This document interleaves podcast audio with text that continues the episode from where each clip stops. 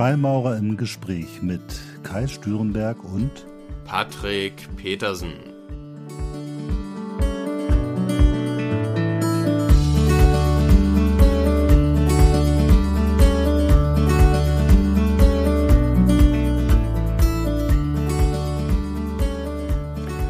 Herzlich willkommen zu einer neuen Folge von Freimaurer im Gespräch. Heute wieder zu dritt. Hallo. Hallo. Hallo, auch von mir. Patrick, dich kennen wir. Wer war der dritte? John Alexander Bell. Wir haben schon eine Folge gemacht. Wir haben mit dir über Hermetik äh, und die Kabbala gesprochen. Und heute, welches Thema haben wir uns heute vorgenommen? Heute wollen wir äh, über Ängste sprechen, also äh, Ängste im Allgemeinen, vielleicht so aus psychologischer Sicht, weil ich bin ja äh, beruflich Psychologe so und äh, da haben wir uns gemeinsam überlegt, okay, was können wir da vielleicht noch als Thema äh, rausgreifen und ähm, nach so ein bisschen überlegen äh, sind wir dann auf die Ängste gekommen und wie damit umgehen und vielleicht im weitesten Sinne auch so einen therapeutischen Blickwinkel darauf oder Therapie im Allgemeinen. So. Cool. Jetzt bin ich erstmal total froh und dankbar, dass du als Fachmann, als Experte mit uns beiden Laien über so ein Thema sprichst. Denkst du nicht mal, macht das überhaupt Sinn? Können die da überhaupt irgendwas zu sagen?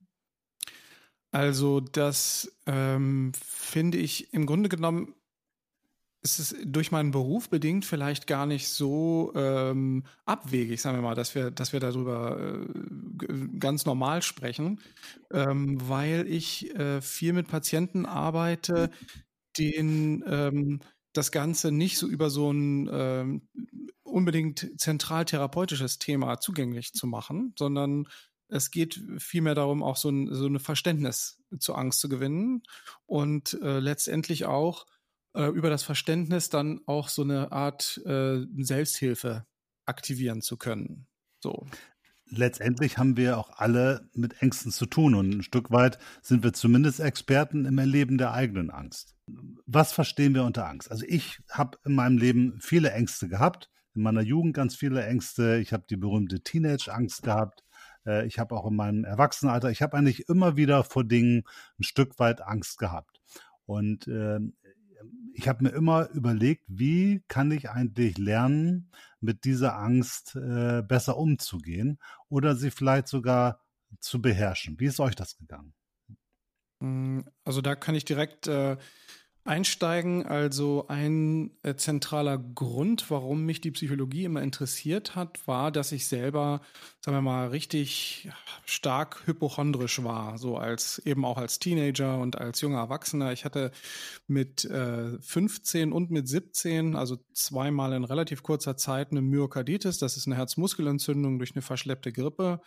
Und ähm, danach war ich also im Grunde genommen, aus jetziger Sicht würde ich sagen, so ein bisschen therapiebedürftig. Ja, also ich entwickelte nach der zweiten Myokarditis so was wie eine Panikstörung, Angststörung. Also ich war ganz oft beim Arzt und ähm, konnte ihm kaum glauben, wenn er sagte, nee, das Herz ist in Ordnung und dann muss dann nochmal ein EKG gemacht werden und nochmal ein Ultraschall und da entwickelte ich mich quasi auch in so eine Angstkonditionierung rein. Ne? Das, was ich heutzutage mit, mit Patienten ganz stark erlebe. Und äh, ich war damals nicht in Therapie, ähm, sondern habe mich angefangen, sehr stark für das Thema, sagen wir mal, noch weiter und noch intensiver zu interessieren und konnte über dieses Verständnis, ne, sozusagen, da äh, für mich selbst dann auch eine eigene Hilfe generieren. Das ist das, was ich mit den Patienten heute auch mache in meiner Arbeit. Patrick, hast du auch schon mal Angst gehabt? nee, ich noch nicht. ja, also äh, selbst, selbstverständlich. Und bei mir war das tatsächlich so, dass ich, ähm, ich würde sagen, ich bin sehr vom Naturell her ein sehr rationaler Mensch, also eher, eher kognitiv unterwegs und ähm, gerade bis vor einigen Jahren hatte ich, ich würde sagen, sehr wenig Kontakt zu meinen eigenen Gefühlen.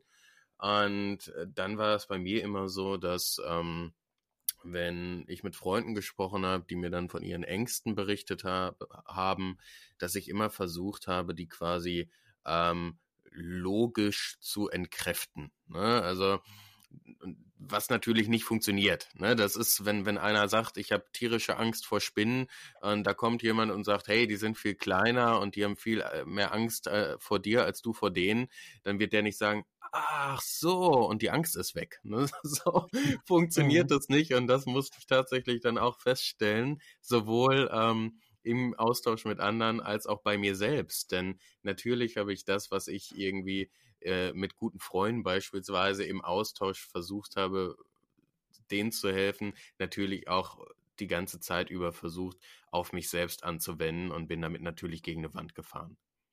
Ja, ist interessant. Also meine größte Angst war eigentlich immer, allein zu sein oder nicht anerkannt zu werden. Äh, und das hat mich mein ganzes Leben eigentlich immer geprägt in allen Kontexten, dass ich ganz stark nach Anerkennung gesucht habe äh, und auch mich beweisen wollte, weil ich das Gefühl hatte, wenn ich nicht gut bin, werde ich nicht anerkannt und dann bin ich allein. Also diese Angst hat mich immer ganz stark geprägt. Und ich habe da, bin dem eigentlich überhaupt erst irgendwie entgegengekommen, als ich mich dafür interessiert habe, woher diese Angst kommt. Ist das ein äh, vernünftiger Weg, nach den Ursachen für Ängste zu suchen, Alex? Also da gibt es natürlich in der Psychologie verschiedenste Ansätze. Das ähm, bedingt sich natürlich auch durch, sagen wir mal, genau äh, das, was du gerade angesprochen hast. Also ist natürlich eine andere Form der Angst als, sagen wir mal, das, was ich vorher angesprochen hatte. Ne? Also mit, mit Herzen und hypochondrisch und sowas.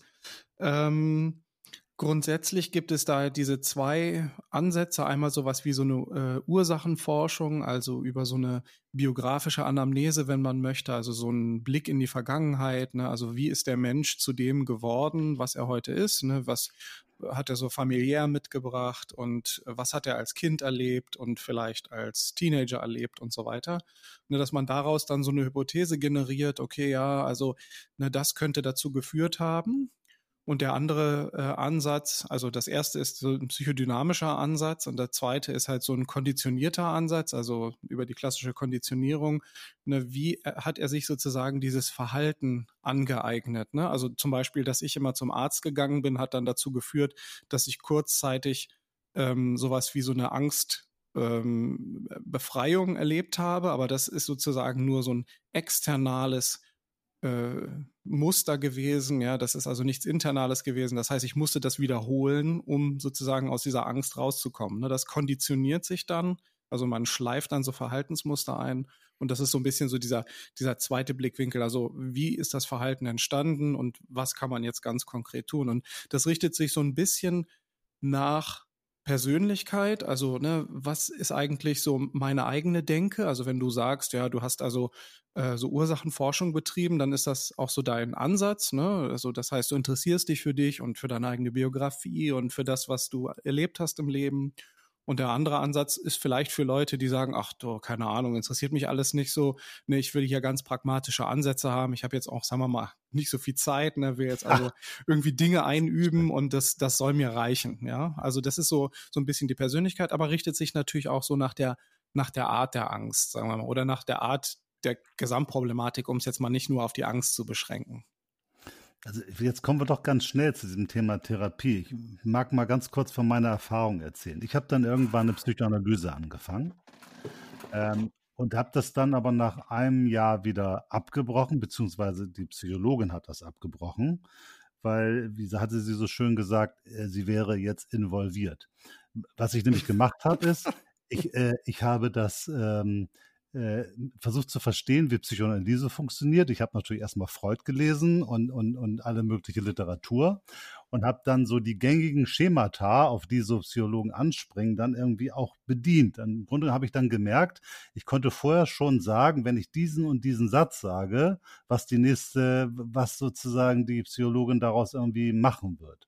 Und habe mir eigentlich dann so ein eigenes Konstrukt gebaut, dass ich mir so überlegt habe, was könnte denn die Ursache sein? Und dann erzähle ich das mal so. Und da war ich mir dann nachher mit der Psychologin ganz einig und habe dann gemerkt, okay, das ganze Ding hat mich jetzt überhaupt nicht weiter in mich hineingebracht, sondern ich habe eigentlich nur versucht, meine eigenen Schatten weiter zu verdrängen und schön um mich selbst herum zu argumentieren. Und mein Kopf hat mir wunderbar dabei geholfen, mhm. den Zugang zu meinem Inneren nicht zu finden. Und äh, da habe ich gemerkt, das ist eben anscheinend nicht mein Weg von Therapie gewesen, mhm. weil ich hatte das Gefühl, ich bin total in der Lage, das zu manipulieren. Mein Weg war dann tatsächlich die Hypnotherapie, mhm. wo ich eben nicht mehr intellektuell mich auseinandergesetzt habe oder erzählt habe, sondern wo ich mich mehr oder weniger in so einer leichten Trance damit auseinandergesetzt habe. Da habe ich eigentlich erst den Zugang zu mir selbst und zu den wirklichen Ursachen bekommen auf einmal. Also auf einem eher intuitiven Weg. Ich glaube, das ist von Mensch zu Mensch unterschiedlich. Habt ihr Erfahrung mit Therapie? Ja, also äh, ich persönlich schon. Ich hatte ähm, aus familiären Gründen vor etlichen Jahren mal ähm, eine Therapie angefangen. Allerdings ähm, habe ich schon seit gut zehn Jahren, also fast schon seit meiner Jugend, ein ähm, unglaubliches Interesse an, an Psychologie und dann ist mit der Zeit, ich will nicht sagen, ja, ein freundschaftliches Verhältnis wäre übertrieben gewesen, aber ähm, so nach einigen Sitzungen hat äh, der Therapeutin gesagt, Mensch, also so akuten Handlungsbedarf sehe ich jetzt nicht mehr unbedingt. Und dann habe ich gesagt, ja, aber können wir, ich meine, Sie, Sie können sich das auch abrechnen, können wir das nicht trotzdem noch durchziehen, hier die Nummer und äh, unterhalten uns dann so. Äh, ja, ah, ja.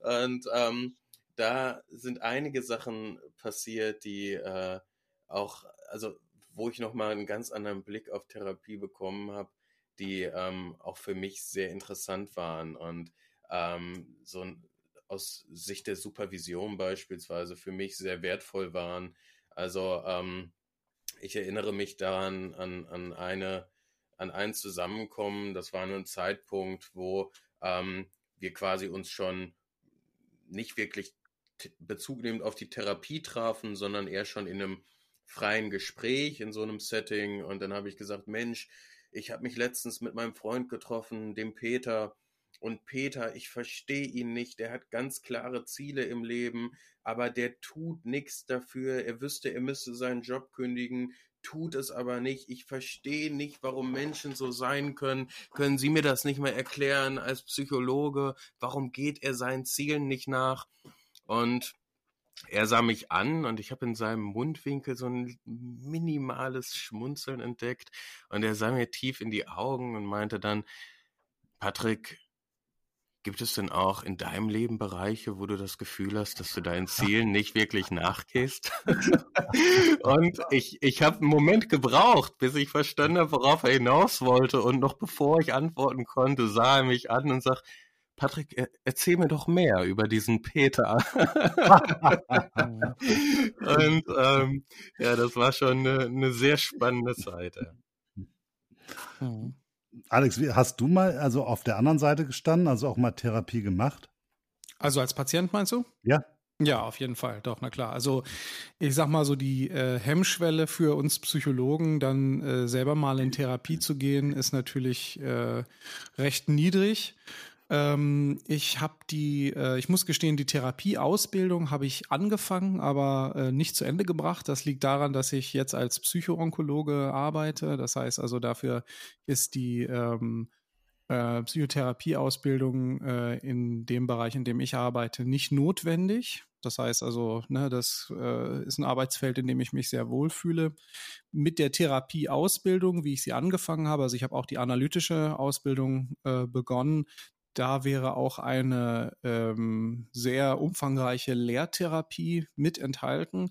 Das ist sowas wie eine Psychotherapie Plus oder 2.0, wenn du so willst, weil ähm, es da darum geht, dass du auf der einen Seite äh, sozusagen einem Analytiker dich offenbarst, ja, mit all deinen Persönlichkeitsfacetten äh, und auf der anderen Seite gleichzeitig äh, das äh, psychoanalytische ähm, Therapiekonzept oder die therapeutische Haltung im psychoanalytischen Setting erlernst.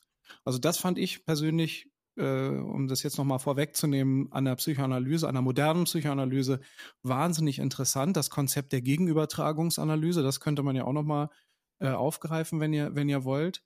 Ähm, das habe ich jedenfalls nicht gemacht, sondern ich war dann aufgrund von, ähm, sagen wir mal, so eigenen familiären äh, Strukturen und äh, so Fragestellungen, die sich mir nach meinem Studium ergeben haben, ähm, auch nochmal in einer psychodynamischen ähm, Therapie. Nicht in der Analyse, aber dafür in der tiefen psychologisch fundierten äh, Therapie. Und das war auch eine ganz wertvolle und ähm, sehr, sehr intensive Erfahrung auf jeden Fall funktioniert das Thema Therapie und Angst? Ich habe letztens ein schönes Erlebnis gehabt mit dem Kinderpsychologen meines Sohnes und den habe ich dann so gefragt. Ich so, Mensch, und wie läuft's denn und was meinen Sie denn so? Und dann sagt er, ja, äh, man muss ja mal gucken. Äh, ich sage, wie lange wollen wir das denn hier noch tun? Ähm, ja, man weiß es ja nicht. Sagt er, man weiß ja nicht, also Psychologe, man weiß ja nicht, wie das hier funktioniert. Man weiß nur, das, was wir tun, also so ein bisschen mal was spielen, mal was reden, mal was tun, wirkt bei einem gewissen Anteil, so 60 Prozent, einigermaßen, bei 30 Prozent oder so wirkt es sehr gut und bei einigen wirkt es gar nicht. Wann und wie und wieso es wirkt, weiß man nicht. Ich sage, okay, das ist ja schon mal eine schöne fachmännische Information. Nach dem Motto, sie tun dir irgendwas und es kann was bringen oder nicht. Aber wenn es was gebracht hat, weiß man auch nicht genau warum. Und wenn es was nichts gebracht hat, weiß man das auch nicht. Ähm, da habe ich so ein bisschen drüber nachgedacht. Äh, ist das eigentlich nur ein Probieren, diese ganzen Therapiemethoden? Oder kann man sagen, nee, das kann man schon besser fassen. Man weiß, wie das funktioniert, wie der Wirkzusammenhang ist. Oder ist das schlichtweg eigentlich auch eine pseudowissenschaftliche Esoterik, so Therapie, frage ich mal ganz provokant. Oh Mann, da machst du natürlich jetzt ein Fass auf, ne? Also das Ach. ist natürlich äh, eine Frage, äh, die man auf vielen verschiedenen Ebenen ähm, beantworten muss. Also da gibt es jetzt, sagen wir mal, die klassische Form der Psychologie und der Psychotherapie, das, was Freud sozusagen etabliert hat. Das ist ein ganz wichtiger Meilenstein äh, sagen wir mal, auch in der Geisteswissenschaft gewesen, was er da eröffnet hat, aber das, wie er es eröffnet hat, also dass er sozusagen so eine sehr qualitative Art der Forschung, das Ende 19. Jahrhunderts war das einfach auch so, äh, sagen wir mal, ähm, vorangetrieben hat, das ist heutzutage nicht mehr haltbar. Ja, also das kann man so äh, so einfach nicht mehr, äh, nicht mehr stehen lassen. Also wir sind in der Wissenschaft und in der Forschung sehr, sehr viel weiter und die Methoden haben sich geändert. Ja, also ganz entscheidend ist dann natürlich die Empirie äh, oder im Volksmund halt natürlich die Statistik so, ne, das, was man im Psychologiestudium ja natürlich auch intensivst durchkaut. Und da kann man sagen, okay, ähm, wie kommt es denn, sagen wir mal, eigentlich zu einer Diagnostik, ja? Also wie, wie kann man denn jetzt, sagen wir mal, jemanden als psychisch krank bezeichnen? Das heißt, man muss erstmal sowas äh, versuchen zu erheben wie so ein Normalzustand, ja. Und allein da wird schon schwierig. Ja? Da gibt es natürlich äh, immer wieder Unterschiede. Das heißt, man kann also tausend Leute fragen, äh, wie geht's denen heute, ja, wie fühlt ihr euch? Und ist, das ist immer noch nicht der Normalzustand. Da kannst du hunderttausend Leute fragen, kannst eine Million Leute fragen, aber du musst sozusagen von den Gefragten immer übertragen auf die Gesamtpopulation der, der Menschheit, ja.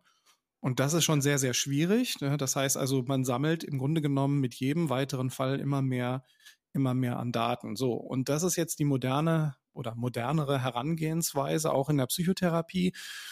nennt sich dann äh, Psychotherapieforschung und ist auch sehr, sehr spannend. Und da werden natürlich auch Wirkmechanismen ähm, untersucht. Und dieses Feld äh, Psychotherapieforschung ist jetzt noch nicht so alt. Das liegt auch daran, dass ich, dass sich die ähm, psychodynamischen Fächer, also sprich die Psychoanalyse und die tiefenpsychologisch fundierte Psychotherapie, immer sehr stark dagegen gewehrt haben. Ähm, warum das so ist, das mag ich jetzt gar nicht beantworten. Da gibt es auch, sagen wir mal, sehr viele verschiedene Meinungen, die da auseinandergehen. Äh, schlichtweg ist es so, dass sie sich sehr, sehr lange dagegen gesträubt haben. Also ich sag mal so bis vor 25 Jahren oder so, da war daran also eigentlich in dem Bereich noch gar nicht zu denken. Wohingegen die ähm, die äh, Verhaltenstherapie, die kognitive Verhaltenstherapie im Grunde genommen das Kind der empirischen Forschung ist. Ja? Das heißt also, man hat erst Daten gesammelt, sowohl was, sagen wir mal, die Zustände, die inneren Zustände der Menschen angeht, als auch, sagen wir mal, die ähm, therapeutischen Maßnahmen und deren Ergebnisse und hat sozusagen das dann zusammengefasst in dem Therapieverfahren KVT, also eben kognitive Verhaltenstherapie. Der Begriff der Normalität ist da ja wirklich schwierig. Ne? Man könnte ja sagen, normal ist das, was die meisten Menschen tun. Wobei, wenn man sich die Welt so anguckt, dann kann man daran zweifeln an diesem Ansatz. Ne? Ja, also wie gesagt, das ist, äh, sagen wir mal, aus wissenschaftlicher Sicht ist das Konstrukt normal, also das, was wir als Gefühl normal empfinden, ist das gar nicht zu fassen. Ja, das ist gar nicht zu, das gar nicht zu greifen. Aber ich wollte nur noch kurz abschließen, ähm, wenn es dann so um die Wirkmechanismen geht, da werden dann natürlich alle ähm, äh, Therapeuten äh, werden dann hellhörig, weil sie wollen natürlich ihr eigenes Verfahren als das Verfahren wissen, ja, das sozusagen die besten Wirkmechanismen hat. Und da fand ich sehr, sehr spannend.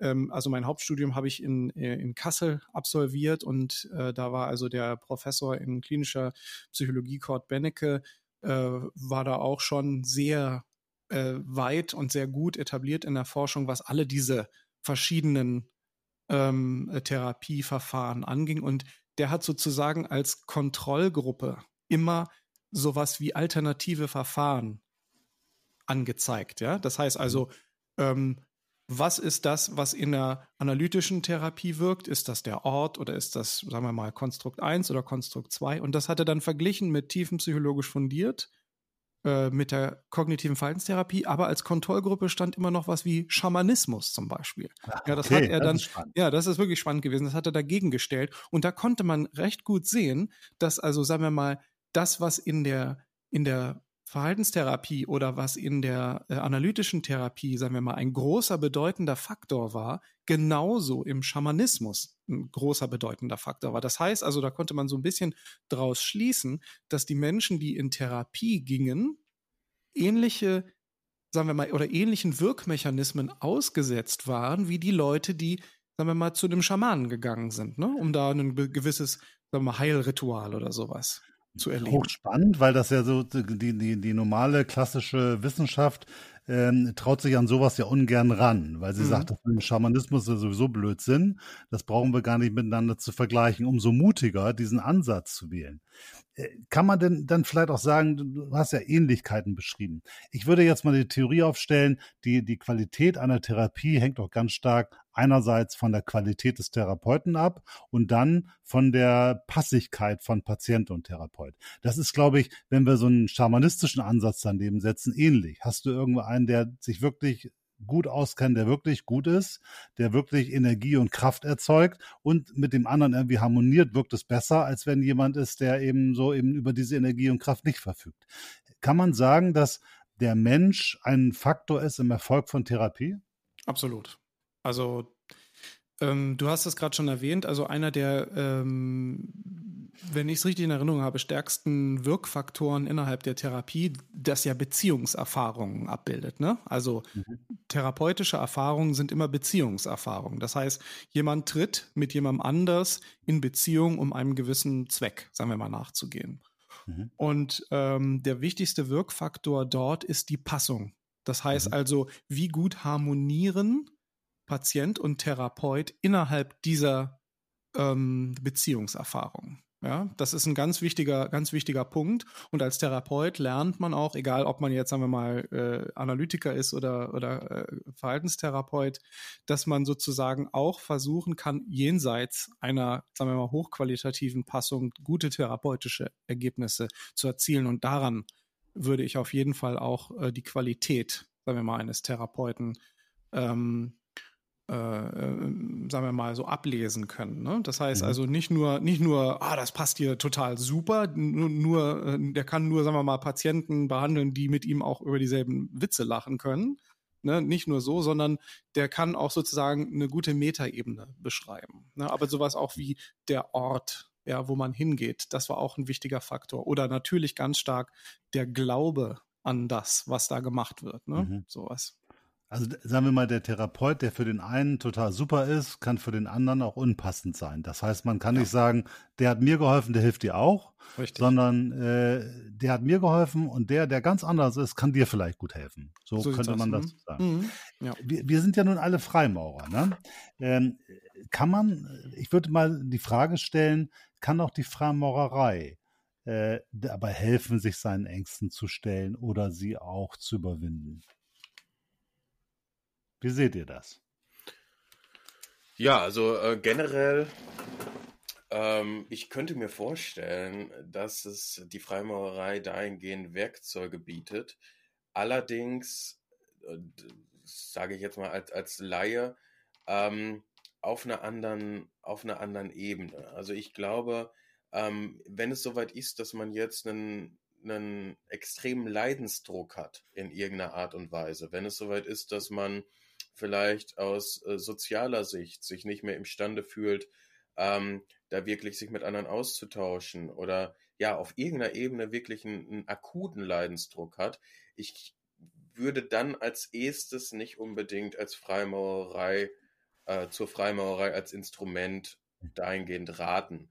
Absolut, ähm, nicht genauso. Da würde ich auf jeden Fall den, den Weg zum Therapeuten empfehlen. Aber ich sag mal, wenn jetzt kein akuter Leidensdruck vorhanden ist, sondern man sagt, Mensch, eigentlich fühle ich mich ganz gut, ich habe hier und da vielleicht mal ein bisschen Angst und irgendwie fehlt mir was im Leben, dann wäre meiner Meinung nach die Freimaurerei eher äh, die richtige Adresse. Alex, wie siehst du das? Ja, also dem würde ich mich uneingeschränkt äh, anschließen. Also das, was du gerade mit Leidensdruck ähm, so umschrieben hast, da würde ich gerne noch einen Schritt weiter gehen. Also alles, was so psychiatrische Erkrankungen sind. Ne? Also jemand, der unter einer akuten äh, Psychose leidet, ähm, der äh, sollte sich, sagen wir mal, ähm, möglichst, ähm, sagen wir mal, ganz konkreten Hilfestellungen aussetzen. Ja, also die Freimaurerei empfinde ich, sagen wir mal, äh, im Erleben als sehr symbolhafte Möglichkeit der Selbstexploration. Ja, das mhm. heißt also, man ähm, macht an, bei Ritualen mit und kann sich überlegen, was dieses oder jenes oder solches äh, Symbol für einen selbst zu bedeuten hat. Ja, und das ist schon auch, sagen wir mal, was psychologisches, was therapeutisches, ne? so so eine Auseinandersetzung mit sich selbst. Jemand, der allerdings wir, Schwierigkeiten hat, sich in, äh, sagen wir mal, dem Gemenge oder dem Gefüge, was wir alles was wir alle als Realität bezeichnen, ja. Wer, wer da in Schwierigkeiten hat, sich zu orientieren oder ähm, weiß ich nicht, Halluzinationen hat oder hm, paranoide Verfolgungs, paranoiden Verfolgungswahn, ne, der äh, ist da nicht gut aufgehoben, ne, weil da sind diese Symbole nicht zur Orientierung, sondern ich habe da das Gefühl, das würde eher noch weiter äh, in die Psychose oder das wäre gerade mit so diesen ganzen Verschwörungstheorien, ne, die auch gerne mal so in dem im freimaurischen Dunstkreis so äh, kursieren. Ne? Das ist also für Leute mit, wie gesagt, psychiatrischen Erkrankungen wäre das nichts. Es ist ja auch ein Problem, dass wir im Grunde genommen nicht nur in der Freimaurerei, sondern in vielen, sagen wir mal, okkulten Richtungen immer einen gewissen Anteil von Leuten haben, sage ich jetzt mal, da, da werde ich wahrscheinlich für gekillt, äh, aber so eine gewisse äh, Attraktivität für Leute mit einer, sagen wir mal, etwas unausgeglichenen Psyche. Also man findet in, in bestimmten okkulten Gruppen immer schräge Vögel. So, ja, äh, das oder? kann man wohl sagen. Ja, mm. Ne, also das sind ja so die Klassiker, wenn man sagt so Esoterik, da findet man auf YouTube irgend so, so eine komische Hexe oder so einen komischen Magier und dann denkt man, Mann, Mann, Mann, Mann, Mann. Äh, das sind mhm. ja die absoluten Oberspinner. Und ich habe das auch immer mal wieder das Suchende bei uns in die Loge kommen, wo ich dann ganz klar merke, okay, die kommen echt nicht klar. Äh, und wo ich mich immer massiv dagegen ausspreche, die aufzunehmen, weil ich sage, das kann nicht funktionieren äh, der muss erstmal einen ganz anderen Weg gehen, bevor er sich sozusagen auf der freimaurischen Ebene bewegen kann. Ja. Hm. ja. Also würdet ihr unterstützen? Ja, ganz klar. Also ich denke, jeder von uns hat schon mal äh, jemanden etwas, wie du es ja auch gerade schon angesprochen hast, Merkwürdiges erlebt und dafür gibt es ja dann halt auch, sagen wir mal, so diese äh, ausgedehnte Vorlaufzeit, in dem man sich kennenlernt und auch nach den, nach der Motivation fragt und äh, ne, so sich einschätzen lernt. Und selbst dann ist man ja auch nicht vor äh, Leuten gefeit, die ne, dann nach der Aufnahme in die Freimaurerei auch irgendwie zeigen, okay, da ist ja doch noch irgendwas im Argen. Also mhm. das habe ich auch erlebt in der Loge. Und das, das klärt sich dann, das klärt sich dann Gott sei Dank relativ schnell von selbst. Und ich habe es noch nicht erlebt, dass dabei größerer Schaden entstanden mhm. ist. Da ist ja, ein Schaden entstanden, aber nie wirklich massiv. Ich, ich persönlich, ah, ja. Achso, ja, ähm, ich persönlich könnte mir sogar vorstellen, Alex hat es eben auch kurz angesprochen, dass ähm, äh, das mit den Symbolen und so weiter unter Umständen eine akute Psychose in irgendeiner Art und Weise vielleicht sogar verschlimmern könnte. Ich glaube, und das merke ich im, im spirituellen Kontext ganz oft bei ähm, anderen Trainern in dem Bereich oder ähnliches, ich habe das Gefühl, dass meditative Ansätze, während man äh, irgendeine Art und Weise äh, eine psychische Vorbelastung hat oder irgendein Krankheitsbild jetzt nach, nach äh, ICD-10 oder, oder sowas, ähm, ich habe das Gefühl, dass Meditation oder, oder Kontemplation dann manchmal auch in Richtung Apathie führen kann. Dass es halt ähm, nicht dazu führt, dass man sich äh, in gewisser Art und Weise transzendiert, sondern dass der akute, ähm, das akute Leiden dann vielleicht auf einmal ähm, ja in Richtung eine Apathie führt, wo man das Leiden denn gar nicht angeht, gar nicht konfrontiert, sondern einfach beobachtet und eher so eine Art Gleichgültigkeit am Ende dabei rauskommt, die vielleicht gar nicht erstrebenswert ist. also ähm, von daher weiß ich, äh, das, das noch ergänzend dazu, ähm, zu den Sachen mit den Psychosen. Das ist so mein Eindruck ein bisschen. Siehst du das auch so, Alex? Also es ist, sagen wir mal, schwierig, da irgendwie so ein, so ein aus, aus, sagen wir mal, psychologischer Sicht ist das schwierig zu beantworten, ähm, weil ähm, die äh, äh, Freimaurerei äh, auch aus, sagen wir mal, moderner psychologischer Sicht ja als Konstrukt nicht zu erfassen ist, ja. Mhm. Das heißt also, was die Psychologie macht, das hast du ja vorhin auch schon ähm, angesprochen, die Psychotherapie macht, ist, dass sie versucht, ähm, halt äh, so einen Ist-Zustand zu erheben und dann zu gucken, okay, wie kann man äh, auf diesen Ist-Zustand einwirken? Und da würde man die Freimaurerei als inhaltliches Konstrukt, also mit, sagen wir mal, dem Symbol und dem Symbol, gar nicht so genau in Betracht ziehen, sondern da würde man halt gucken, okay, welche Verhaltensweisen treten da auf? Und da würde man dann sagen, ja, okay, also wenn du an diesem Ritual teilnimmst, dann passiert XY bei dir, ja. Und ähm, vielleicht gilt es eben da, das Verhalten zu verändern. Das wäre sozusagen dieser kognitive, verhaltenstherapeutische Ansatz. Wohingegen die Psychodynamik auch auf die Inhalte einsteigen würde und dann wahrscheinlich sehr, sehr abstrakte Definitionen finden würde für, weiß ich nicht, äh, die Potenz des Meisters vom Stuhl und was nicht noch alles. Um es ähm, mal so ein ähm, bisschen überspitzt auszudrücken.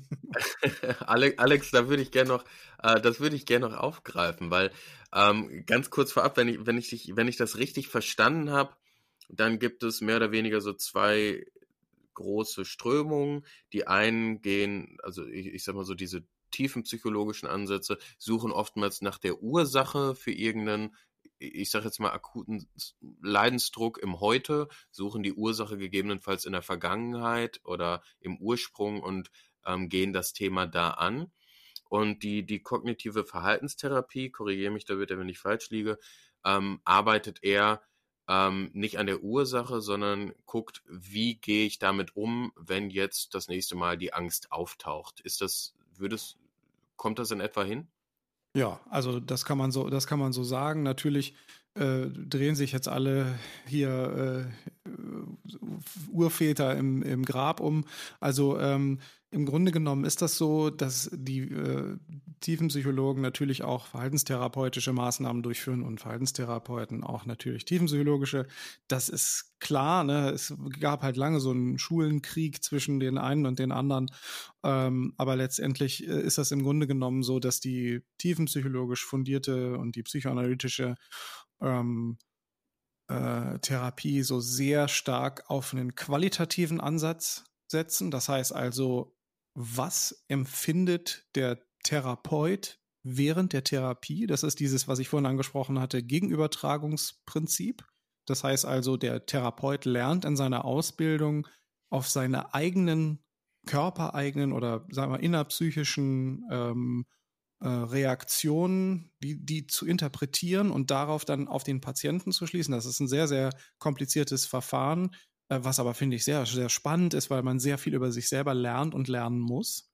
Und eben die Verhaltenstherapeuten, die ähm, machen, sagen wir mal, eher so eine Bestandsaufnahme, sehr rational, vielleicht sehr pragmatisch. Ne? Die gucken, okay, welches Verhalten liegt vor, wie fühlen sie sich in der Situation und in der Situation und äh, nehmen nicht so sehr ihre Persönlichkeit da rein, das ist jetzt auch sehr pauschal ausgedrückt, aber ne, nur mal so zur groben Orientierung und gucken, okay, welchen Maßnahmenansatz kann man bei diesem genauen Verhaltensmuster anwenden, um zu einer Änderung zu kommen? Und wie kann diese Änderung aussehen?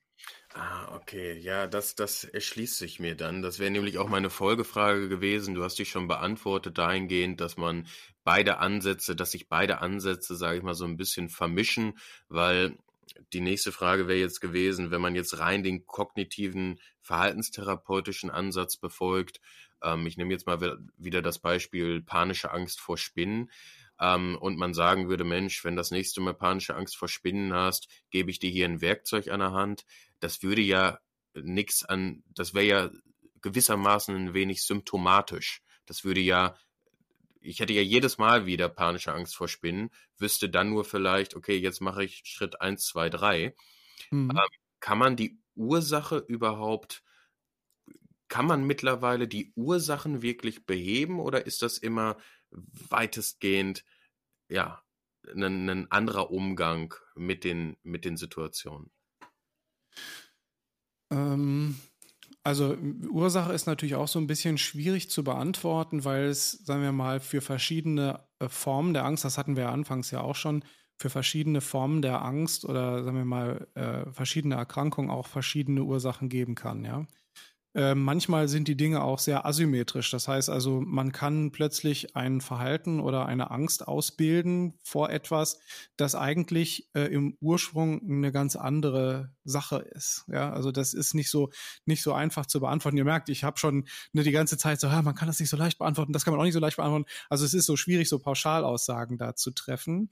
Ähm, grundsätzlich kann man aber sagen, dass, ähm, sagen wir mal, äh, bestimmte Formen der Angst, ja, also seien es jetzt so äh, antrainierte Ängste oder äh, panische Ängste vor bestimmten Dingen, ja, ähm, sehr gut mit so einem verhaltenstherapeutischen äh, Verfahren ne, so zu behandeln sind, weil das sehr rational ist und das eine sehr gute Struktur vorgeben kann. Das heißt also, ähm, man ähm, versucht dann sozusagen äh, dieses äh, Ursprungsverhalten und äh, die Reaktion darauf schrittweise so zu verändern, dass die Reaktion sich mit verändert. Ja, das ist so in so relativ guten, du hast es auch so eins, zwei, drei, das übt man dann ein, so, ne, so mit Expositionstraining und so weiter und so weiter. Das ist sehr pragmatisch und auch gut, weil es sich, sagen wir mal, an der Sache orientiert. Wenn man jetzt aber, sagen wir mal, von so Trauma oder sowas ne, spricht, wo Menschen also vielleicht äh, massive Angststörungen entwickelt haben. Ich habe auch in der Psychosomatik eine Zeit lang gearbeitet. Da gab es also auch, äh, sagen wir mal so, Ohnmachtsanfälle, ne, wo Leute einfach bumm umgefallen sind. Ne, und dann, okay, hat man durch intensive biografische Anamnese herausgefunden, okay, da gab es ein Trauma in der Kindheit, ja, also dass ich, sagen wir mal, die Mutter äh, von der Patientin versucht hat, irgendwie zu erhängen und die ähm, Patientin als Kind dann die Mutter gerettet hat in dieser Situation, ja, und dann sozusagen im nächsten Schritt die Ohnmacht sowas wie so ein äh, heilsamer Rückzug war und das etablierte sich dann Jahrzehnte später. Ja, das ist also sehr viel äh, komplexer. Ähm, ne, und äh, dass dann da eher eben äh, die biografischen Dinge in der Vergangenheit aufgearbeitet werden können, um dann wiederum auch darauf einzuwirken, im Hier und Jetzt. Und da ist auch die Hypnotherapie eine großartige Sache, weil die im Grunde genommen sehr nah an der Psychoanalyse ist. Die Psychoanalyse ist natürlich komplexer als die Hypnotherapie in, in ihren Theorien, aber äh, der Freud ähm, als Neurologe ähm, hatte sich ja zuerst auch der Hypnose zugewandt und das war ihm dann alles ein bisschen zu äh, eingeschränkt und ein bisschen ähm, vielleicht nicht dem damaligen Zeitgeist entsprechen. Und daraufhin entwickelte er ja seine, seine Analyse, die ja auch diese Regression im Dienste des Ich ganz stark im, im Zentrum hat. Das heißt also, der Patient äh, liegt ja und guckt gegen die weiße Decke und gerät da so ein bisschen in so einen tranceartigen Zustand. Äh, und sozusagen über diese reflektorischen Prozesse soll er an sich in diesen Ursprungszustand regredieren, also sozusagen zurückgeführt werden. Also das, was man auch in der modernen Traumatherapie macht, ne, mit so Hypnoseverfahren und sowas. Und da dann in der Vorstellung, in der Erinnerung äh, heilen, ja, und dann sozusagen im Hier und Jetzt, ja, da den Benefit draus zu ziehen.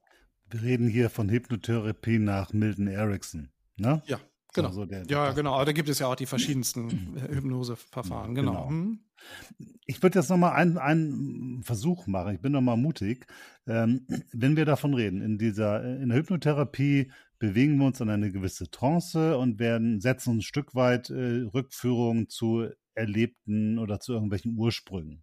Mhm. Ähm, wir haben vorhin, oder wenn man Freimaurer fragt, Mensch, was macht denn die Freimaurerei so mit dir, dann hört man immer wieder, ja, die hat mich schon verändert. Die hat mir Selbstbewusstsein gegeben, hat mir Stärke gegeben, Rückhalt gegeben oder hat mich toleranter gemacht oder was ähnliches. Kann man nicht dann auch schon sagen, dass das nun die Freimaurerei ist, vielleicht kann das auch Meditation leisten, aber wir sind ja nun mal Freimaurer.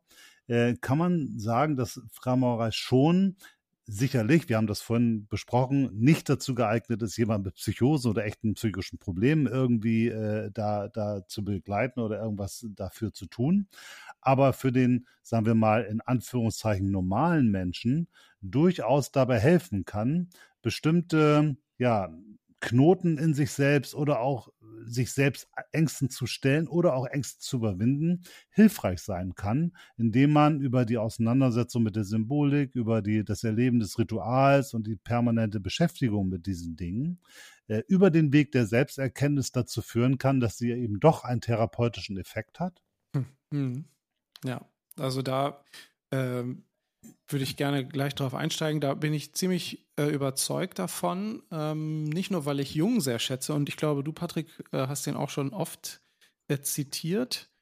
Ähm, Jung hat ja so einen ganz tollen Band herausgebracht, der Mensch und seine Symbole. Und ähm, äh, auch wenn Jung selbst in psychoanalytischen Kreisen ja auch, ähm, naja, sagen wir mal, mit Vorsicht zu genießen ist, ähm, finde ich, hat er eine super Brücke zwischen wirklich qualitativ hochwertiger spiritueller Arbeit und hochwertiger psychoanalytischer Arbeit. Ja, also da gibt es viele Scharlatane auf psychoanalytischer Seite mit spirituellen Einflüssen und sehr viele Scharlatane auf spiritueller Seite, die sagen, ich bin hier der große Heiler, ja. Und ich finde, da ist Jung wirklich ein, ein super Ansatz, weil er im Grunde genommen so das aufgreift, in der Symbolik, äh, was in der Freimaurerei auch immer wieder gut durchkommt, ist nämlich sozusagen diese ähm, die innere Seite und die äußere Seite der Symbolik. Also wir nähern uns als Freimaurer im Ritual sozusagen ja von außen der Symbolik. Also ob das jetzt nun ein Symbol auf dem Arbeitsteppich ist oder das Ritual als Symbol selbst, ja.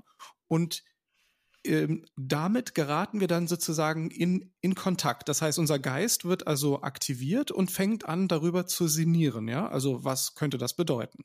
Und wir setzen das in Beziehung mit uns selbst und dadurch eröffnet sich jedem Einzelnen ganz individuell so diese innere Seite der Symbolik. Und da wird es natürlich aus Seiten der Psychologie sehr, sehr spirituell. Also damit kann die Psychologie gar nichts anfangen mit sowas.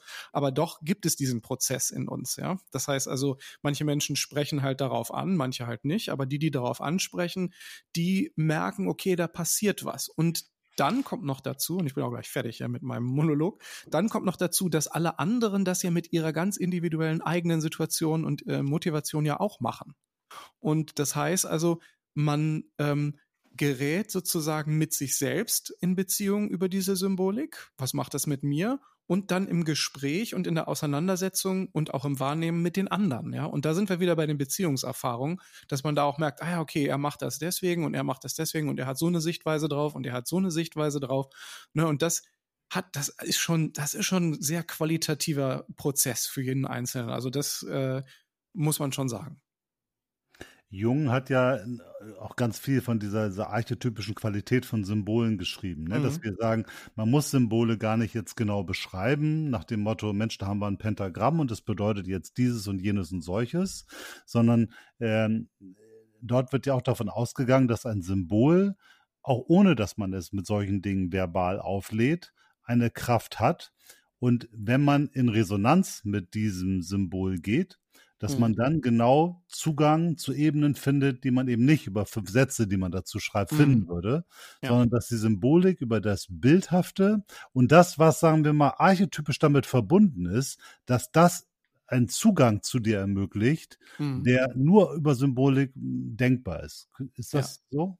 Ja, ja, also das ist das, was ich mit äh, Freuds, sagen wir mal, äh, qualitativer Spiritualität meinte, ja, dass er sozusagen also eine sehr konstruktivistische ähm, Herangehensweise einen sehr, sehr konstruktivistischen Blickwinkel äh, genau auf diesen, ähm, auf diesen Prozess äh, hat, was, sagen wir mal, im Menschen passiert oder wie das Symbol äh, generiert wurde. Also die Genese sozusagen dieser Dualität zwischen ähm, der Mensch, der so aus der Erde herausgewachsen ist und die Symbole sozusagen, die aus dem menschlichen Geist herausgewachsen sind. Ne? Mhm. Also genauso wenig wie ich mir erklären kann, ähm, warum ich äh, aus der Natur gekommen bin und warum ich so aussehe, wie ich aussehe oder die Menschheit so aussieht, wie sie aussieht, kann ich erklären, warum es diese Symbole gibt. Das heißt also genau da unterliegt ja sowohl in mir als auch sozusagen in den Auswüchsen meines Geistes, die dann dieses Symbol halt formen, ja. Und auch genau in dieser Dualität, in dieser Auseinandersetzung, da liegt ja etwas genau sehr ähm, Archetypisches und das hatten wir auch in dieser äh, Kabbalah-Folge, glaube mhm. ich, ne? dass es ja. halt sozusagen so, ein, so, ein, so eine antreibende evolutionäre Kraft gibt. Ne? Die gibt es einfach so. Ne? Und, und da ist genau, finde ich, ein guter Ansatz eben zwischen Spiritualität und auch hochwertiger ähm, Psychotherapie.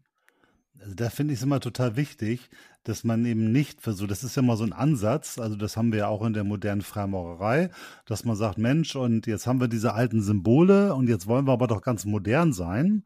Also fangen wir doch mal an, das alles neu zu beschreiben und neu zu erklären und neu auszulegen.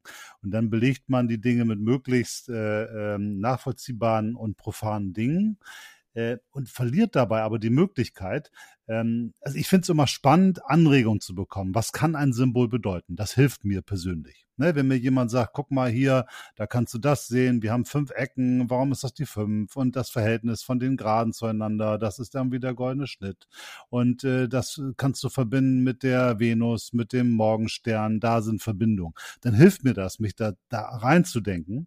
Aber äh, gleichzeitig, glaube ich, braucht es immer diese Offenheit, dass man eben nicht alles dicht macht mit, mit Worten, sondern dass man sagt, dieses Symbol ist tausend Jahre alt und es gibt verschiedene Möglichkeiten, etwas daraus zu sehen, aber lass dich einfach mal darauf ein und guck, was es mit dir macht. Ich glaube, es ist ganz wichtig, dass wir uns diese Freiheit der Symbolik ähm, erhalten, oder?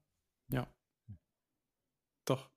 Das äh, würde ich auf jeden Fall äh, würde ich auf jeden Fall auch sagen. Und das Tolle an der, sagen wir mal, spirituellen Arbeit ist ja, dass wir ihr auf der rationalen Ebene begegnen können, aber nicht in aller umfassenden in allen umfassenden Facetten müssen. Ja, das heißt also, äh, die Ratio, sagen wir mal, für den intellektuellen Geist, ja, der sagt, ach, ich möchte jetzt äh, anfangen, ähm, mich mit dem Wesen des Kosmos auseinanderzusetzen, ja, der verlangt natürlich nach rationalem Input, ja, der will wissen, wie das ist.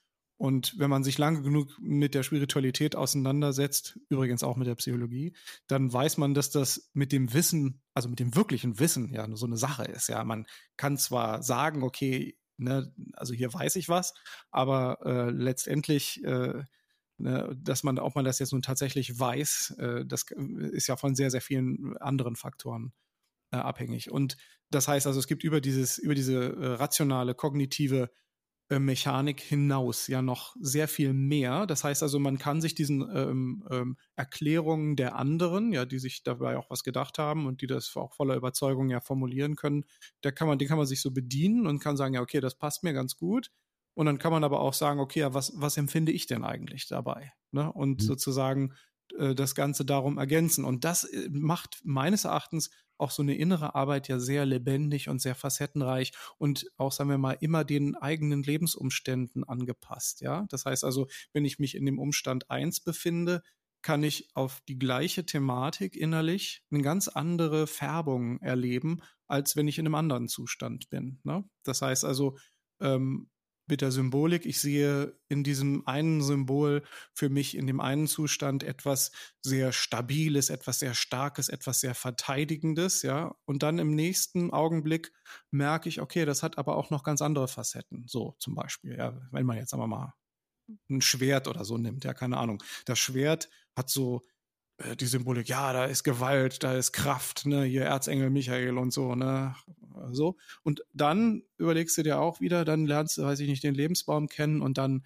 äh, die, die äh, Sephira Chesed, ja, wo es dann halt um das Gesetz geht, ja. Und dann merkst du, okay, das Schwert spielt da auch irgendwie eine Rolle, aber da geht es nur darum, sagen wir mal, auch mit so ne, zu trennen, ja, zwischen äh, richtig und falsch, ja. Und ich meinte nicht Reset, sondern Gebura natürlich, ne? Da geht es also darum, das ein, ja, genau, richtig. Das eine, das, das eine, das eine vom, äh, vom anderen zu trennen, ja. So. Also da geht es gar nicht so sehr um Gewalt, sondern mehr um genau den Test einfach. Ne? Ist das, was sozusagen an Gesetz vorgegeben wird, ist das dann auch, äh, sagen wir mal, hält das dem, äh, dem Feuer auch stand? Aber wie seht ihr beide das denn? Weil ich merke, dass ich da, ähm, äh, dass ihr mir da um einiges voraus seid in Bezug auf das in Anführungsstrichen, ähm, äh, ich sag mal, einfühlen oder wirken lassen von den Symboliken, ähm, unabhängig jetzt von dem äh, rationalen Durchdringen dieser.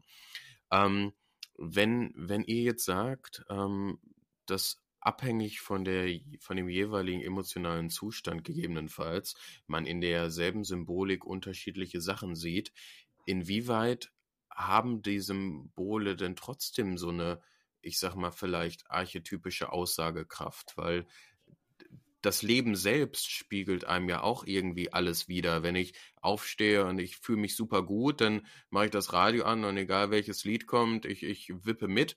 Und wenn ich aufstehe und ich habe total schlechte Laune, dann egal welches Lied im Radio läuft, denke ich mir, ach komm, hör auf. so mhm. ungefähr. Ähm, welche, welche autarke Symbolwirkung oder hat ein Symbol dann überhaupt eine autarke Symbolwirkung oder ist es immer ein individueller Spiegel? Ja, spannend.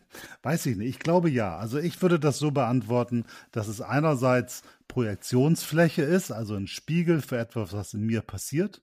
Das ist ja auch das, was in der Auseinandersetzung mit Symbolik passiert, selbst oder in so etwas wie Tarotkarten. Ja, ich äh, schaue da rein und es löst etwas, ich gehe in Resonanz damit, es löst etwas aus und dadurch passiert was. Und das ist abhängig von der jeweiligen Situation, in der ich mich befinde. Gleichzeitig gibt es darüber hinaus aber auch eine grundsätzliche und archetypische Bedeutung nach meiner Überzeugung, die für sich wirkt. Das ist auch der Grund, warum man zum Beispiel so klassische Symbole wie das Auge im Dreieck oder das Pentagramm oder das Hexagramm äh, über Tausende von Jahren in allen Kulturen irgendwie wiedergefunden hat oder die Pyramide oder ähnliche Dinge. Bestimmte Formen sind eigentlich in allen Kulturen, auch wenn sie gar keinen Kontakt miteinander gehabt haben, irgendwie aufgetaucht. Also da muss es etwas haben, was über die Projektionsfläche hinausgeht, was einen dauerhaften archetypischen Charakter hat. Alex, wie siehst du das? Also, ähm, da habe ich jetzt auch gerade schon drüber nachgedacht, wie sehe ich das? Das ist ähm, nicht so einfach für mich irgendwie so zu beantworten. Ähm, also ich glaube auf der einen Seite, dass ähm, das Symbol ja im Geist entsteht, ja, also so wie unsere Realität ja im Geist entsteht, ja, also ob das jetzt nun tatsächlich alles so ist, wie es ist, oder ob das eine Suggestion ist, ich glaube, da hatten wir letztes Mal auch schon drüber mhm. gesprochen. Das kann man ja so, äh, das kann man ja so nicht sagen. Das heißt also im Lichte dieses Konstruktionsprozesses in uns ähm, kann natürlich alles an Bedeutung sich verändern, ja. Also da, äh, wie du es vorhin ja auch mit dem, oder gerade eben mit dem Radiosong meintest, ne? Und ich denke, ähm, sozusagen diese unterschiedliche Bedeutung darauf, die ähm, kann man für sich ja auch interpretieren und vielleicht daraus einen, einen Gedanken ziehen, einen Nutzen, ich weiß es nicht. Auf der anderen Seite kam mir eben gerade der Gedanke, ja, ähm, wir Menschen, egal wo wir aufgewachsen sind, gehören ja auch zu den Menschen. Ne? Da, da, könnte man jetzt auch wieder mit Jung anfangen und mit diesen, na, der hatte auch so komische Rassentheorien. Also damit würde ich jetzt nicht, damit würde ich jetzt nicht anfangen wollen, aber wir gehören halt zur Gattung der Menschen, um es jetzt mhm. mal so zu sagen, ja. Das heißt also, ob wir nun in Peru aufgewachsen sind oder in Bangladesch, äh, wir sind ja alle, sagen wir mal, Menschen. Das heißt also, wir unterliegen irgendwo auch den ähnlichen Gesetzmäßigkeiten der Natur. Und deswegen wundert es mich nicht, dass sich viele Dinge irgendwie irgendwo wiederholen. Ja, da finde ich die Kabbalah und mit dem Lebensbaum übrigens auch ein sehr interessantes Tool, ja. Also, dass man, dass man guckt, okay, ja, sagen wir mal, der Prozess der Existenz. Es gab erst nichts und dann gab es etwas. Das wird durch das Symbol des Punktes, ne, einfach ausgedrückt, der, ausgedrückt, der Punkt. Ja, und dann äh, wird aus dem Punkt ein Strich. Das ist ja sozusagen die Fortführung des Punktes. Und dann die erste geometrische Form ist dann äh, sozusagen das Dreieck. Ja, das heißt also, ne, das ist dann plötzlich, äh, findet man das, wenn man sich so drüber Gedanken macht, findet man das an sehr, sehr vielen äh, Ecken wieder. Ja, weil unser Geist so funktioniert. Naja, hm. okay. Er funktioniert für mich so, er funktioniert für die anderen so. Und da sind wir uns dann alle, alle ähnlich.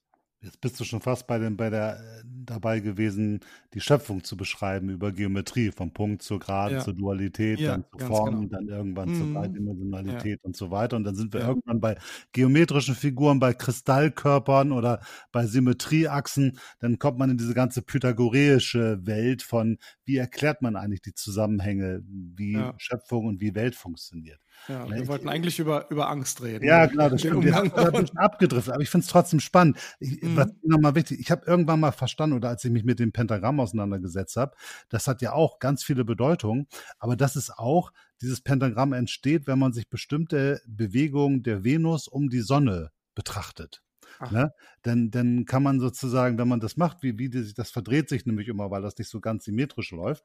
Und wenn man diese ganzen Punkte nachzieht, entsteht nachher ein Pentagramm. Und mhm. das habe ich dann irgendwann begriffen. Und das fand ich faszinierend, weil das kann man heute relativ leicht nachvollziehen mit den heutigen wissenschaftlichen Kenntnissen. Vor 2000 Jahren oder vor 5000 Jahren war das verdammt schwer.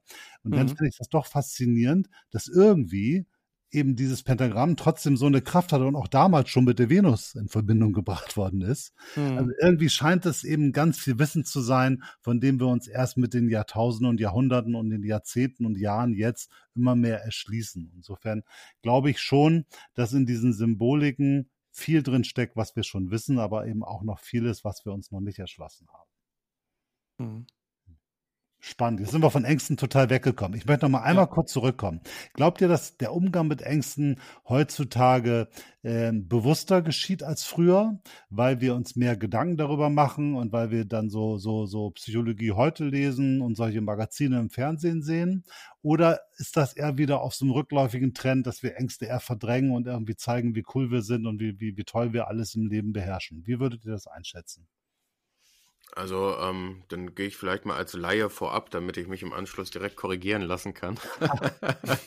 ähm, also, ich, meine subjektive Empfindung ist, dass das wie so eine Schere in zwei Extreme auseinandergeht. Ich glaube, wir haben durch die Digitalisierung ähm, enorm viel Potenzial in beide Richtungen. Zum einen uns selber über uns selbst mehr bewusst zu werden.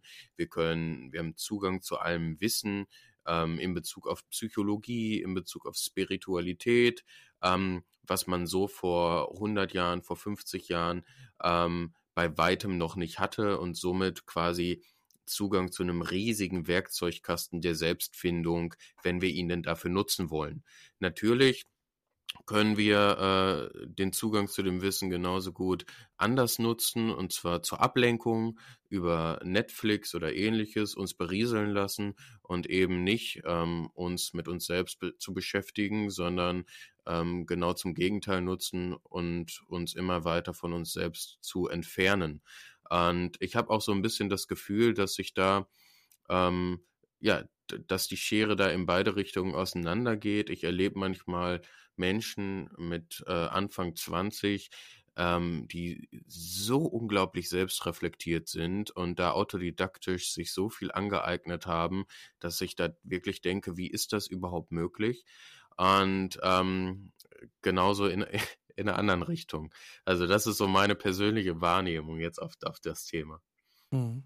Ja.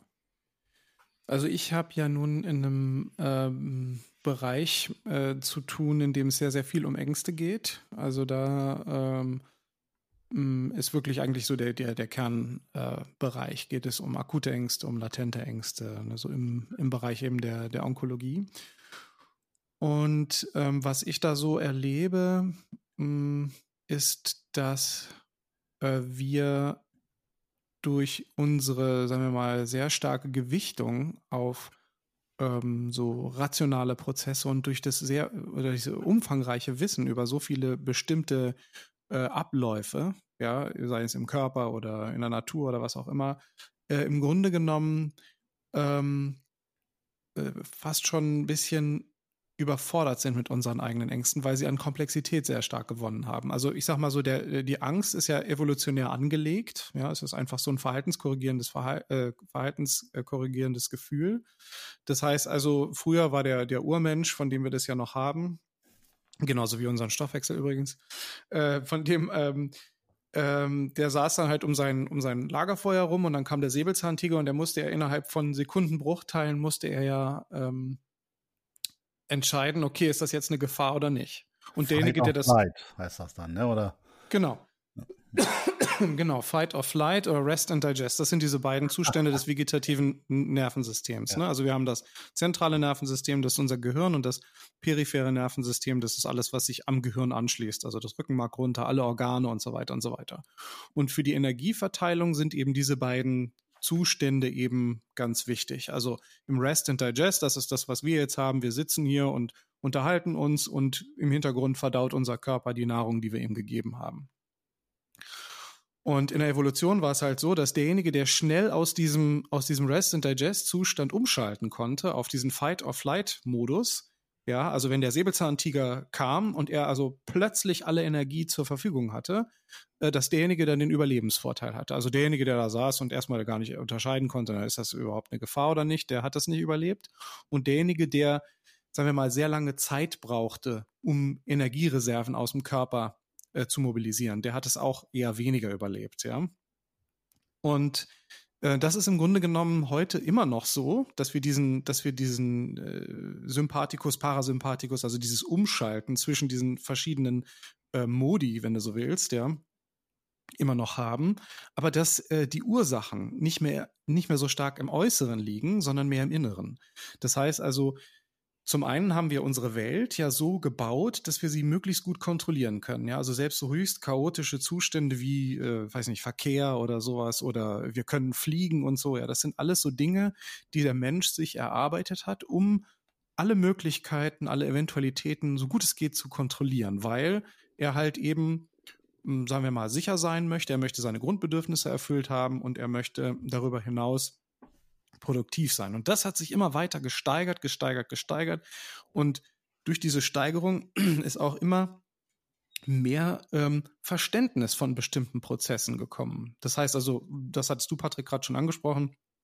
Das, was wir heute wissen und wissen können, das war vor 100 Jahren undenkbar und vor 400 Jahren sowieso schon. Ja.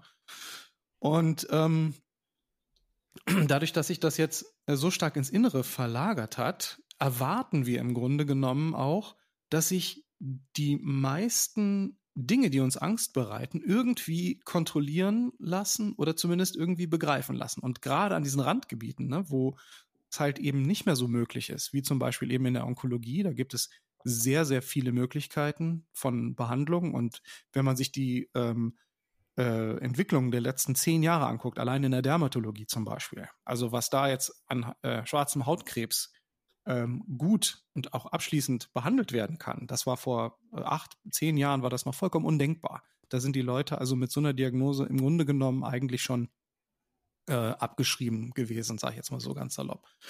Und ähm, das ist heutzutage alles sehr viel mehr möglich. Aber es gibt halt immer noch sehr viele Dinge, die sich nicht kontrollieren lassen und auf die man halt wenig Einfluss hat. Und da ist sozusagen ganz stark der Bereich wo wir als Psychoonkologen dann eben dazukommen und den Patienten dann äh, helfen, eben den Fokus wegzulenken aus diesem, was ist unmöglich eigentlich? Ja, es fühlt sich alles so unmöglich an, es, es, es schränkt mich immer weiter ein und sagen wir mal, die Erkrankung steht wie so ein Riesenberg vor mir, sondern mehr auf das dann zu schauen, was sozusagen immer noch möglich ist, ja.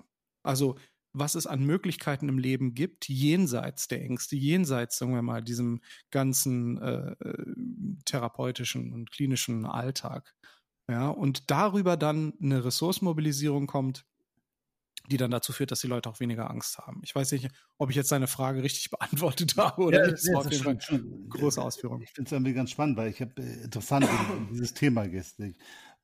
Jetzt sind wir da mal rein. Ich kann es ja mal kurz erzählen. Ich habe letztes Jahr, ein kurze, vor einigen Wochen oder Monaten ist ein Freund von mir gestorben.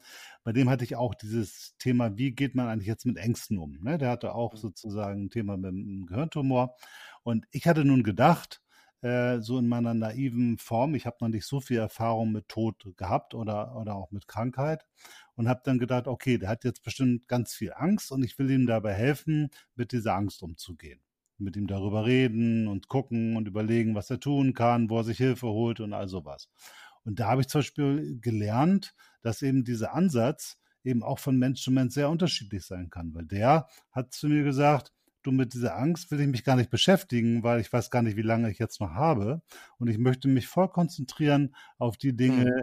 die da gerade total schön sind, nämlich meine Menschen, ja. meine Familie, meine Freunde und sowas alles.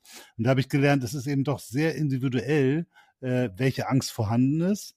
Und äh, der hat natürlich auch Angst vom Sterben gehabt, gar keine Frage. Mhm. Äh, aber auch, wie man damit umgeht. Und meine Idee oder mein Konzept, wie ich jetzt als Freund irgendwie an seiner Seite stehen konnte, war vollkommen daneben.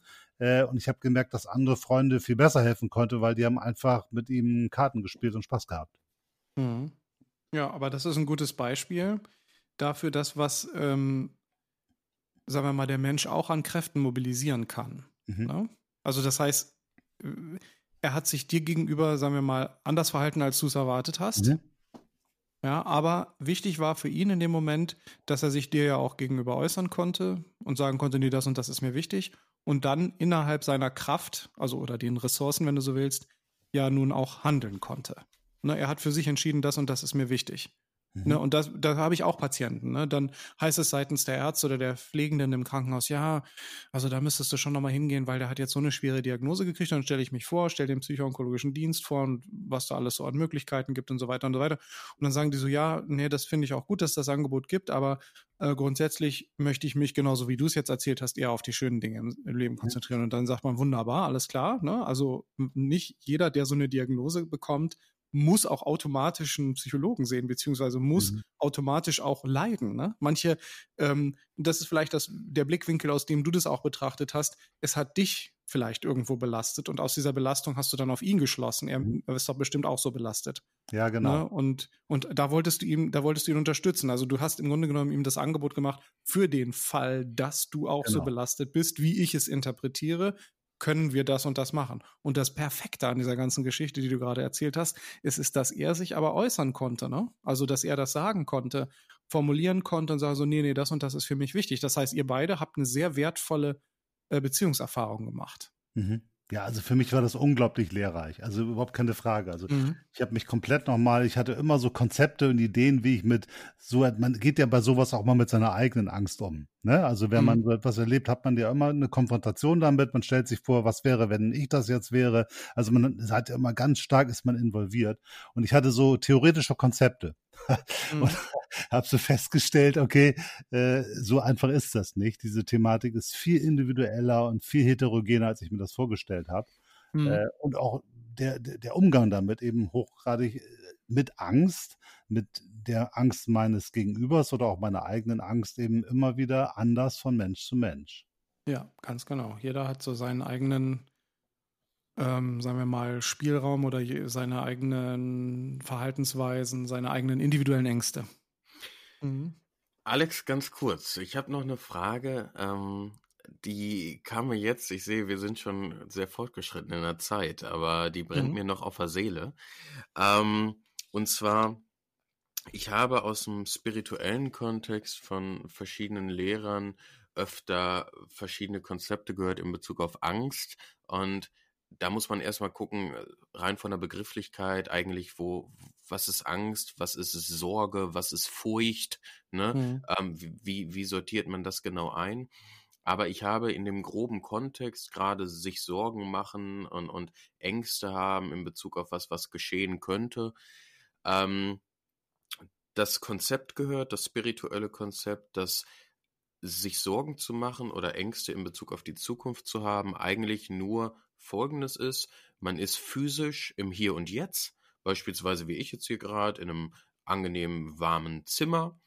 Und ich, wenn ich jetzt Ängste hätte, beispielsweise, um das Thema nochmal kurz aufzumachen, in Bezug auf das aktuelle äh, Coronavirus, dass mhm. ich mich vielleicht infizieren könnte, dann würde Folgendes passieren. Ich wäre physisch im Hier und Jetzt, weil ich aber mental oder kognitiv in die Zukunft denken würde, die mhm. quasi noch gar nicht da ist, die reine Fiktion ist, würde sich das physisch, auch physiologisch im Hier und Jetzt äußern. Ich hätte mhm. vielleicht äh, Cortisol oder ähnliches, Stresshormone, obwohl mhm. ja im Hier und Jetzt alles gut ist und es ist quasi alles, alle Angst ist eine Illusion, denn es ist einfach nur eine mentale Projektion in die mhm. Zukunft. Es ist im Prinzip ein Gucken in die, in die Glaskugel.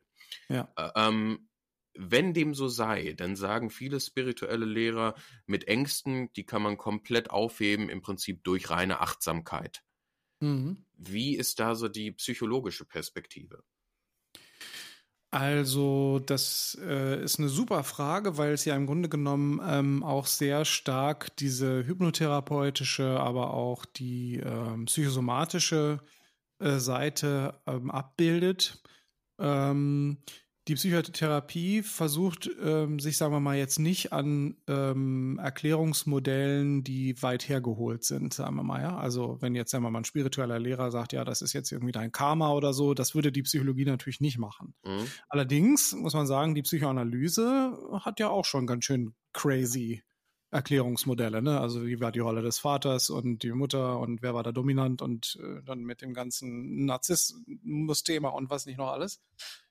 Ähm, grundsätzlich ähm, ist das aber auf jeden Fall äh, auch aus psychologischer Sicht so zu beantworten, dass Gedanken Stress auslösen. Ja, also das ist sozusagen, man hat äh, das Gefühl, oh Gott, ich habe Angst und dann kommt der Gedanke, ja, ne, aber im, im, im, in Wahrheit ist es eigentlich andersrum. Das heißt also, wir haben erst einen auslösenden Gedanken und dann die Reaktion darauf. Nur ist dieser Gedanke nicht unbedingt bewusst, sondern vielleicht vorbewusst oder unterbewusst, ja. Mhm. So. Und ähm, das heißt also, unsere Gedankenkraft hat, wie auch immer das jetzt nun äh, sich ergeben hat, ja, also im individuellen Fall, auf jeden Fall die Kraft, auf unseren Körper einzuwirken. Und das ist ja ganz stark das, womit die Hypnosetherapie ja auch arbeitet. Ne? Das heißt also, du lauscht deinem Hypnotiseur und begibst dich, sagen wir mal, auf eine Gedankenreise immer weiter in Trance und dann kann über diese, über diesen Zustand, in dem du bist, kannst du dann Assoziationen lauschen und diese Assoziationen haben dann auch einen Einfluss auf dich. Und ich habe auch eine äh, ähm, Hypnose-therapeutische Ausbildung gemacht und da das allererste Beispiel ist das hat schon so überzeugt. Ich meine, gut, jetzt saßen wir da irgendwie zu zwölf oder ich weiß nicht, 15, wie viel wir da waren. Und haben da natürlich alle ganz doll dran geglaubt. Das heißt also, je stärker man dran glaubt, desto stärker ist natürlich auch der Effekt. Das gilt natürlich sowohl für spirituelle Verfahren als auch für psychotherapeutische Verfahren. Ähm, und da haben wir da nun gesessen und der, der sagt uns, ja, also hier ne, diese ganze Charlatanerie, ähm, Showhypnose und so, das brauchen wir alles nicht. Äh, das machen wir nicht, aber trotzdem gibt es ein ganz einfaches Beispiel, mit dem man sozusagen den, den Effekt von Assoziationen zeigen kann. Und dann hat er mit uns nichts weiter gemacht, als dass er so eine Gedankenübung gemacht hat. Jetzt stellt ihr euch vor, ihr liegt irgendwo an einem gemütlichen Ort und ähm, stellt euch vor, wie dieser Ort aussieht. Das ist euer individueller Ort. Vielleicht ist es ähm, ein Strand oder vielleicht ist das ein Wald oder ganz einfach euer Ort, an dem ihr seid und ihr seid ganz entspannt. Und das ist ja schon so ein bisschen trance-induzierend, ne? Und ähm, nun kommt jemand an und äh, trägt auf einem silbernen Tablett eine Zitrone. Und ähm, ihr schaut euch diese Zitrone an und ihr wisst, wie die Zitrone aussieht und wie sie riecht und wie sie sich auch anfühlt. Und dann nimmt er diese Zitrone und hat ein silbernes Messer. Und mit diesem silbernen Messer fängt er an, die Zitrone zu zerschneiden. Und ihr seht, wie das Messer durch die äußere Haut der Zitrone gleitet und immer weiter in die Zitrone schneidet und weiter. Und dann läuft so der Zitronensaft, läuft so langsam an dem Messer hinunter. Und letztendlich hat er die Zitrone zerschnitten und gibt euch ein Stück davon. Und ihr seht also in eure Hand, wo ihr jetzt nun diese Zitrone haltet und riecht an der Zitrone und dann beißt ihr richtig kräftig hinein.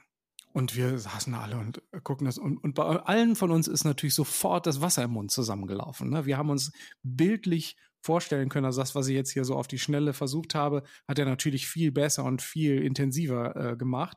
Und durch diese Assoziation, es gab keine Zitrone, also es war nirgendwo eine Zitrone da in diesem Raum, ja, durch die Assoziation der Zitrone und weil wir wissen, wie die Erfahrung sein kann, in eine Zitrone reinzubeißen, hat unser Körper reagiert. Das heißt, er hat nicht unterschieden zwischen, da ist jetzt eine echte Zitrone und ich beiße da rein, oder das ist alles nur Vorstellung das kann man wissenschaftlich auch nachweisen. Die Leute, die im MRT, das gab mal eine, eine Studie dazu, äh, wenn man ein Bild präsentiert hat, den Leuten von einem Strand zum Beispiel, dann wurden im Gehirn ähnliche Areale aktiv, wie wenn äh, man sich das Bild vorgestellt hat. Das heißt also, irgendwo im Körper gibt es nicht die Unterscheidung zwischen Realität und äh, Imagination. Das heißt, Assoziationen haben auf jeden Fall Auswirkungen auf körperliche Reaktionen, ganz klar. Das heißt also, auch in, im Kontext der Psychoonkologie ist das ein bisschen mit Vorsicht zu genießen, aber auch sehr wertvoll, wenn jemand positive Gedanken hat. Der positive Gedanke hat wahrscheinlich, ich sage das jetzt auch ganz bewusst, wahrscheinlich, weil es keine Studien dazu gibt, wahrscheinlich keine auf den Krebs abschließend heilende Kräfte. Aber er ist auf jeden Fall gesünder als stetige Sorge. Und deswegen ist auch ein Grund, warum es unsere Stellen gibt, also warum es Psychoonkologen gibt. Ja? Das heißt also, die Kraft der Assoziation hat auf jeden Fall psychosomatisch, hypnotherapeutisch, spirituell, ganz realitätsnah auf jeden Fall Auswirkungen auf unser aktuelles Befinden. Es sind ja zwei Ansätze, die wir vielleicht nochmal in einem späteren Podcast bewegen können. Zum einen, du hast ja eben ganz klar beschrieben, Gedanken, Geist erzeugt Materie, erzeugt Realität. Ne? Und das hat ja verschiedene Aspekte. Der eine ist der, wenn wir uns vorstellen, dass unsere Kinder schon ganz früh vorm Smartphone sitzen und den ganzen Tag dort virtuelle Realitäten erleben, dann ist das nicht nur eine virtuelle Realität, sondern das ist auch eine echte Realität. Ne, das ist also zwar eigentlich nur auf einem Bildschirm, aber trotzdem erzeugt es Adrenalin, erzeugt Hormone, erzeugt Gedanken, erzeugt Spaß, Freude, Ängste, Spannung, Aufregung, Stress, all diese Dinge. Ja. Äh, darüber könnte man mal wirklich äh, sprechen. Was macht eigentlich virtuelle Realität mit uns? Und der andere Aspekt, nochmal tiefer reinzugehen, wie können wir eigentlich unsere Realität, unser Leben mit unseren Gedanken verändern? Können wir das nur in unserer Vorstellung oder können wir wirklich, und dann kommen wir wieder in so Klassiker rein, können wir mit äh, solchen starken Gedanken die auch unsere Mitmenschen und, und das, was uns passiert, bewegen. Also können wir mhm. mit Gedanken Realität steuern. Ich finde, das wäre auch nochmal ja. zwei schöne Folgen nochmal. Mhm, ja. Definitiv. Schön. Wir sind jetzt äh, äh, Gut, wir haben ganz viel heute besprochen, ganz viel angerissen. Wir haben uns ein Riesenthema vorgenommen, das man sicherlich nicht in dieser etwas über einer Stunde abschließend behandeln kann. Dennoch fand ich es unglaublich spannend, äh, jetzt auch in diesem Kontext mit äh, uns beiden, sagen wir mal, äh, Privatleuten und uns Laien und dir als psychologischen Fachmann, sich dieser Thematik zu erschließen. Und ich fand es auch gut, dass wir so die verschiedenen Randbereiche wie die Symboliken und andere Dinge einmal berührt haben. Von meiner Seite ganz vielen Dank Dank an euch beide und äh, ich freue mich auf eine dritte Folge. Ja, ganz herzlichen Dank auch. Ich schließe mich an. Vielen Dank auch von mir an euch beide und liebe Grüße an die Zuhörer. Bis bald. Einen schönen Abend, eine schöne Zeit. Ciao.